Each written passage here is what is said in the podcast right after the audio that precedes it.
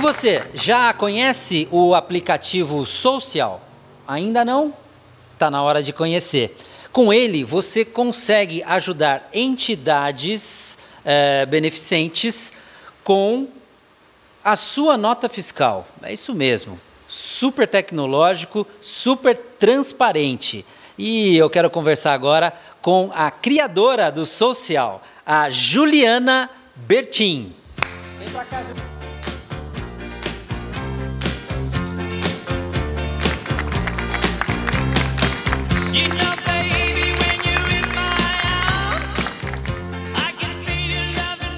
Juliana.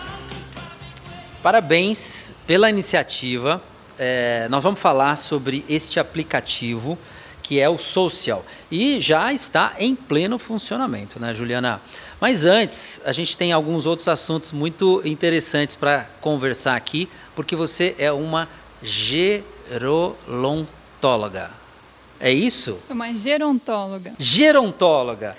É, e você lida com a qualidade do envelhecimento do ser humano, né? Como fazer com que esse processo que está cada vez mais é, longo, não é? Ele tenha, ele tenha uh, qualidade, ele, as pessoas possam desfrutar desse tempo, né?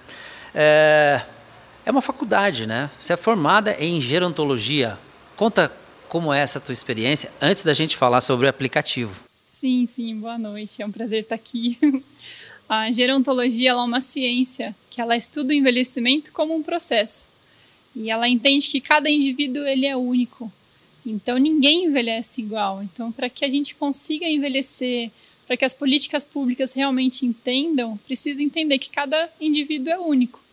Então é uma graduação de uma faculdade pública no interior do estado e a gente vê desde política pública, arquitetura dos espaços, lei, é, fisiologia, anatomia. Então a gente entende o, vários aspectos de uma pessoa que envelhece. Então, desde que a gente nasce, já está nesse processo de envelhecimento. Muito legal. Juliana, e você tem também um, um mestrado em engenharia urbana, né? As cidades, me parecem que, infelizmente, não foram construídas para o ser humano, foram construídas para os carros, e também não foram construídas para, para os idosos, né? E aí, o que, que você aprendeu na sua, no seu mestrado de engenharia urbana? Eu fui a primeira aluna de fora de um curso que não era exatas, então que de um curso da saúde, a gerontologia é um curso da área da saúde. Quando eu entrei no mestrado, eu fui um desafio para os professores, porque eu não sabia cálculo, eu não sabia é, usar os programas de desenho, eu fui aprendendo. E o que, eu, o que eu pude notar, o que eu aprendi foi que o Brasil é um país novo. Então, para um país ele ter pouco mais de 500 anos, é muito pouco. Então, a gente passou por vários processos muito acelerados. Então, a gente não conseguiu passar por cada processo, entender, arrumar e deixar bom. Então, a gente passou por muita coisa em pouco espaço de tempo. Então, isso fez do Brasil um não é que é atrasado, a gente não entendeu ainda o que está acontecendo. A gente não teve tempo de entender. O Brasil tem estimativas que em 2050 vai ser o sexto país com uma população, maior população de idoso. Hoje já existem mais pets do que crianças nas residências. Então, o processo de envelhecimento da população, ela influencia economicamente na saúde, nos modos de trabalho. Hoje, grande parte da renda do Brasil está na faixa entre 40, 45, 60 anos. Então, existem, óbvio, pessoas com 60 anos aposentadas que não trabalham, não, não têm, por conta do, do decorrer da sua vida. Só que existem outras pessoas com 60 anos que estão no ápice. Então, a gente vai falar de startup daqui a pouco. E também é, existem pesquisas que os CEOs, né, as pessoas que administram essas startups, esses novos, esse novo tipo de empresa, estão entre 45 e 50 anos. Então não é da garotada. De quem tem 25 é anos. É, a experiência conta. Você perguntou do meu mestrado, então eu estudei como as cidades lidam com esse processo de envelhecimento. Então, que você acabou de falar que as cidades são feitas para carros, foi porque lá atrás a gente precisou. Então a gente veio num processo de industrialização muito vertiginoso. Então a gente precisou mudar esse estilo de vida. Hoje as pessoas estão entendendo que não é isso. É uma qualidade de vida. Então vamos mudar novamente. Podemos mudar e mudar e mudar. Não, não, não, tem, não tem problema. É, é, quando a gente diz que, por exemplo, você respeitar o, o quem é mais velho, é, não significa que tudo o que eles fazem é o mais correto. Mas você sabe respeitar, porque eles passaram já por um processo eles que você ainda estão há mais pass... tempo aqui, né? Estão há mais tempo Exato. aqui, né? Mas essa convivência entre, por exemplo, né, alguém que tenha 18 anos com alguém que tenha 60 anos é riquíssima, né? Pode ser muito rica, né? Se ambos é, quiserem é, extrair o melhor de cada um, né? É, já iniciando um pouquinho da conversa que a gente vai ter sobre a, a startup, a Social, quando eu fiz a faculdade, fiquei seis anos no interior, em São Carlos. Quando eu voltei para Mogi, eu era segunda turma da faculdade. Então, eu era, a minha profissão é super difícil. Eu vou chegar, vou abalar, todo mundo vai querer me contratar, vou conseguir expor tudo que eu sei. E não foi o que aconteceu. Então, eu criei uma consultoria para oferecer essa. Porque quando a gente faz, a gente muda completamente o olhar sobre o que, que é a vida, sobre o que, que é envelhecer, sobre essas relações. Então eu cheguei oferecendo uma consultoria, só que eu era do meio acadêmico, fui para o meio de mercado e não, não soube me vender. E aí eu contei isso porque meu único cliente, a única família que me contratou, foi um avô que tinha Alzheimer, que morava junto, é, morava junto com essa família, não morava com a família, e aí ele começou a regredir e precisou ir morar com a família, com o filho, com a esposa e com um adolescente de 15 anos. E aí toda a dinâmica da casa foi mudada por conta do avô, porque ele precisava de coisas diferentes. E por um período esse adolescente se revoltou, porque não podia mais viajar, não podia mais receber as pessoas, tinha uma dinâmica diferente a casa. E aí a família me contratou, me chamou para fazer, para perguntar o que, que eles podiam fazer para que essa relação fosse no mínimo saudável, para que ninguém é, magoasse o outro, para que o neto não magoasse o avô e o avô, por mais que tenha demência, também não fizesse algo que o neto se chatearia. E aí o meu trabalho foi com a família para entender o processo da doença de Alzheimer e com o neto. Então eu mostrei para o neto que às vezes aquela situação em que o avô foi um pouco mais ríspido não é por intenção, ele está numa doença num processo de doença. Então existem maneiras de ele, do neto, conseguir cuidar desse avô e ser mais presente. E aí foram seis conversas, né? Foram seis conversas com a, com a, com a nora, com o filho, com o adolescente e com o próprio idoso, para a gente entender o, o nível da doença, tudo. E depois que, que a gente, que eu entendi que eu tinha acabado meu trabalho, esse adolescente virou cuidador do idoso. Então ele entendeu o processo de envelhecimento que ele vai passar também, isso que é importante que as pessoas entendam. Então, ah, eu não tenho paciência para esperar a senhorinha atravessar a rua. Tenha porque você vai precisar que alguém tenha paciência com você. Então esse adolescente virou cuidador do vô. Olha, é, realmente é um privilégio teu, né? É, não é fácil, imagino que não deva ser fácil, mas também é um privilégio você poder é, a, a, ajudar, ajudar a, a, transformar essas relações. Sensacional, Juliana Bertin. É, estamos encerrando o primeiro bloco e daqui a pouco nós vamos falar sobre tecnologia. É, tecnologia, aplicativos. O que, que tem tudo isso a ver com envelhecimento? Tem. A vida é complexa e maravilhosa. E a gente continua no segundo bloco com a Juliana Bertin.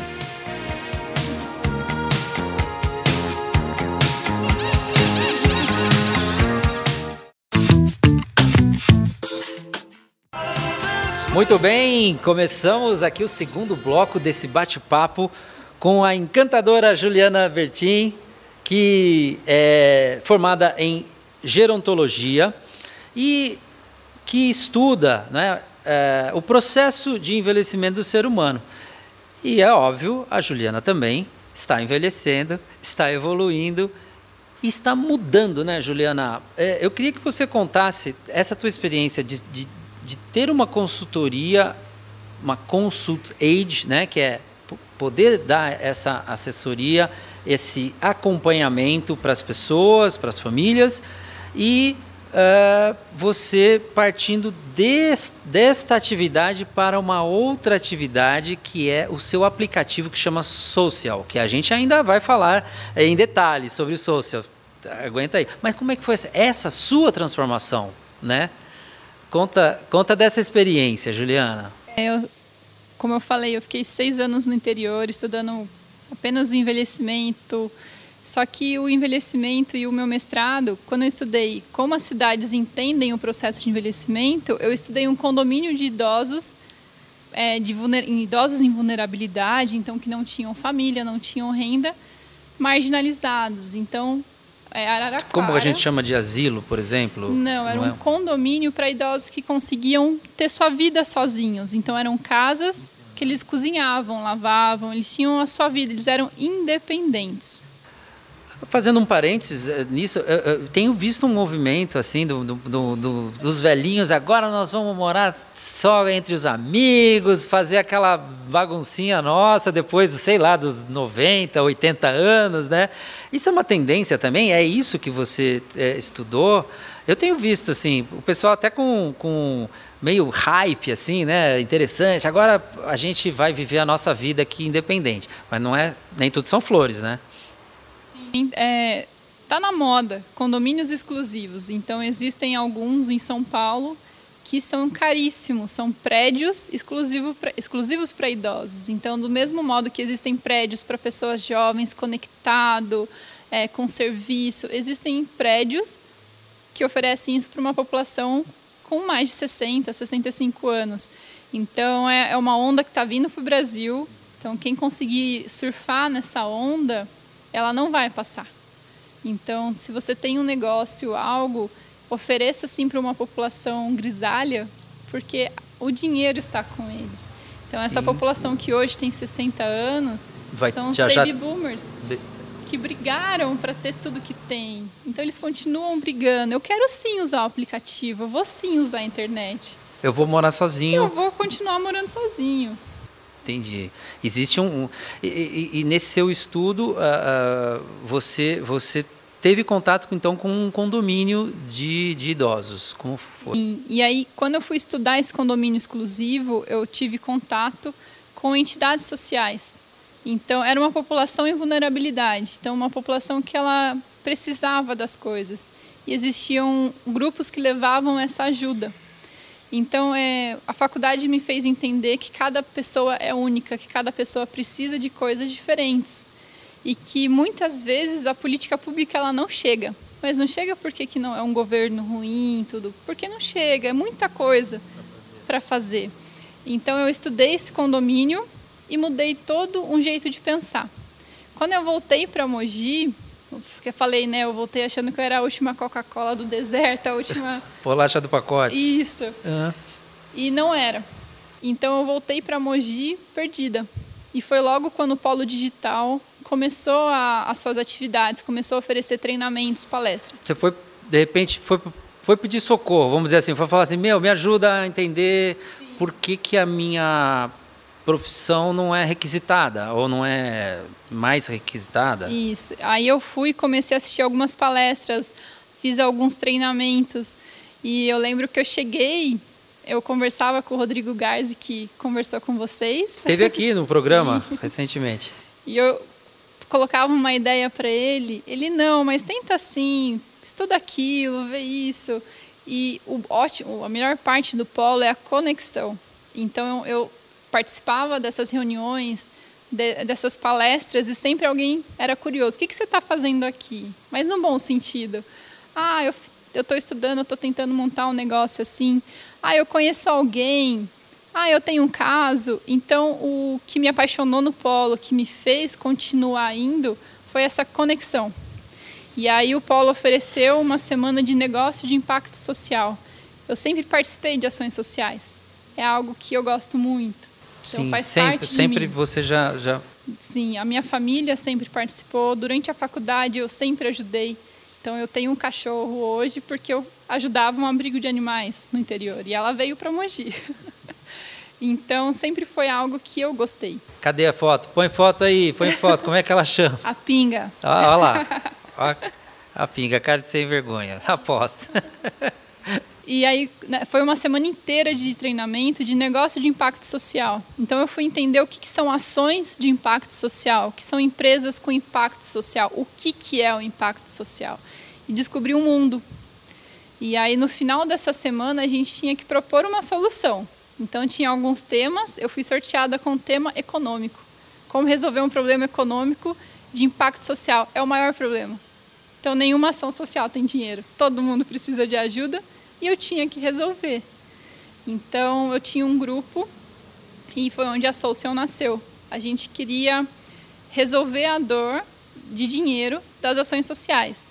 Então, entidades, basicamente. Das entidades sociais. Muito bem, olha, estamos chegando então ao, ao final do nosso segundo bloco e no terceiro bloco nós vamos contar para vocês em detalhes como funciona e como você pode também se beneficiar é, desse aplicativo criado pela Juliana, que chama Social. Espera aí, hein? Vamos contar já já, fica aí.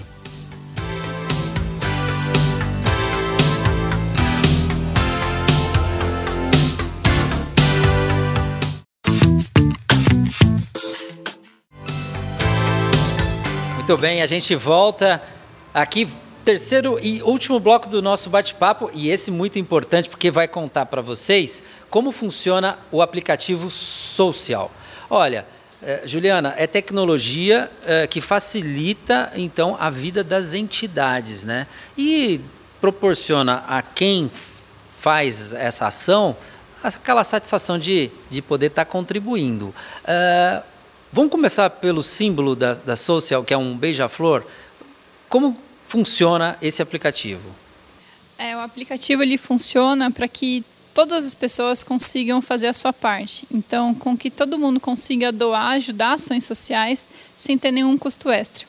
Então, a história do, do beija-flor, resumidamente, mostra que o menor animal ele quer apagar um incêndio e que isso motiva outros animais a ajudarem a apagar o incêndio. E ele fala para esses animais que ele vai de gota em gota apagar persistentemente. E o aplicativo ele traz isso. Cada cupom fiscal ele é uma gota para pagar os incêndios que essas causas sociais, que essas entidades sociais ajudam. Então, o, toda compra que você faz e recebe um cupom fiscal, trouxe um. É, assim, Fui no supermercado, estou lá no meu supermercado de preferência, qual seja. Existem gente que tem aquele supermercado fiel, vai sempre lá, por exemplo, no supermercado Shibata, que é o nosso patrocinador, que eu não poderia deixar de dar como exemplo, ou outro qualquer, né? Ou outra compra qualquer, você recebe esse cupom, né? Esse cupom que vocês estão vendo aqui, hoje em dia sempre com, quase sempre, praticamente 99% tem esse QR Code, é isso? Isso. Uhum. E quando você faz sua compra, existe o programa da Nota Fiscal Paulista e que é, muitas pessoas utilizavam. Então, era um benefício bacana, você conseguia pagar IPVA. Durante um 2018, essa política quase foi extinguida por falcatruas, por coisas erradas. E aí ela veio reformulada. Então, do, da nota fiscal paulista, 60% vai para as entidades sociais e 40% para as pessoas físicas. Por isso, que aquele crédito que você recebia ele diminuiu. Então o governo ele decidiu dar parte desse imposto, que é o ICMS, para entidades sociais. E elas captavam através de urnas. Então é muito comum a gente ir em estabelecimentos e ter uma urna que você coloca. Só que a gente nunca entende, né? O que, que vai acontecer? Por que, que um papel vai fazer a diferença? Verdade, a gente chega, tem, tem ainda alguns lugares né, que, que tem, ah, deposite aqui e, e, e contribua, mas é, fica meio uh, uma incógnita, né? Para onde vai esses papéis tal, é isso? E você vê meio que o aplicativo vem para é, facilitar e evoluir isso, né? Então, é, quando você faz a compra e não quer colocar o seu CPF, muitas pessoas não querem, tem algum receio, algum medo, esse cupom vai para o lixo. E junto com ele vai a parte do imposto que seria destinado para você ou para causas sociais. Então, esse, é, esse cupom, se você não colocar o CPF, você consegue doar através do aplicativo. Então, por conta desse QR Code, você aponta a câmera. Primeiro, é assim, vamos baixar o aplicativo, né? Aliás, está aqui na tela. Aliás, vamos fazer o seguinte, vou para facilitar vocês, QR Code está aqui na tela, pode é, usar o QR Code para baixar o aplicativo. Vamos começar por aí, hein, audiência? Né? Aí o pessoal já baixa o aplicativo, tá? Passo 2, baixou o aplicativo. No aplicativo você pode fazer um cadastro com nome e e-mail apenas, só para a gente ter um controle. Não então, precisa do CPF? Não, é nome e e-mail para a gente conseguir devolver para você o quanto você está doando. Mas também é possível fazer a doação anônima, só que a gente não consegue saber que cupom foi seu. Então você não sabe o quanto você ajudou. Então, baixou o aplicativo, caso queira fazer o cadastro com nome e e-mail, você consegue doar. Então, aperta o botão, ele vai abrir a câmera do celular e você aponta para o QR Code. Você pode escolher, hoje são 12 entidades sociais dentro do aplicativo que passaram por um processo de validação e que todo cupom que você doa, você sabe o quanto você está doando. Ah, e você pode escolher para qual dessas. Atualmente são 12 atualmente. Pode, pode aumentar o número de entidades que, que o aplicativo receberá, né? terá na sua base. Né? Mas aí você escolhe. Ah, me, me cita algumas, alguns exemplos. Você pode escolher entre essas 12. Existem pessoas que, por exemplo, a gente está com algumas APAES. Então tem a APAE de Mogi, de Suzano, Poá, Itaquá. Tem o Instituto Pro Mais Vida, tem o Tradef, a Associação Caminhando Juntos, que é de Salesópolis, e a AMAI, que é uma associação que ajuda as mães e crianças. Então a gente tem algumas entidades e você pode escolher. Por exemplo, eu e o pessoal do aplicativo, cada cupom que a gente doa, a gente doa para um. Você pode a, a, cada doação você pode, ah, agora eu quero dar para essa, agora eu quero que vá para essa, agora eu quero para aquela. Quando você lê o cupom, ele vai abrir uma tela de confirmação. E aí no final, antes do botão de confirmar, vai estar a entidade, a última que você doou, e você pode trocar. Entendi. E aí você confirma a doação foi feita. Gente, não custa nada, né? É só, não vale ter preguiçinha, pelo amor de Deus, vai. É fácil, né? Vai no QR Code, baixou, baixou o aplicativo, fez uma compra, escolhe uma entidade para doar. Simples assim, né, Juliana? Simples. Assim, claro que tem muita tecnologia por trás, tem todo o processo, não é toda entidade que é aprovada, porque precisa ter toda a documentação em ordem, né? Isso a gente sabe. Mas se está no aplicativo é porque vocês checaram e rechecaram, né? E você falou não custa nada para a pessoa, não custa, porque você já pagou o imposto. Só que essa notinha, cada cupom desse, cada papelzinho que você joga no lixo, ele pode valer dois reais. Então, em média, cada pessoa dentro do aplicativo doa 24 reais no mês com as suas próprias compras. Então, se a gente pensar, a cada dois meses essa pessoa doa uma cesta básica. Então, são seis cestas básicas em um ano. Então, com a pandemia, muitas famílias não é, pararam de ajudar não porque não querem, porque não conseguem mais ajudar. Então, aquela família que sempre doava uma cesta básica, ajudava com algum valor financeiro, pandemia, o nosso financeiro ficou mais difícil. Então, é uma maneira de continuar ajudando. Tem um jogo, existem campanhas com premiações, então esse cupom ele pode valer prêmios de mil reais, uma cafeteira, uma pipoqueira, existem vários prêmios. Então, é um cupom, um papel que você jogava no lixo e que ele tem um valor enorme.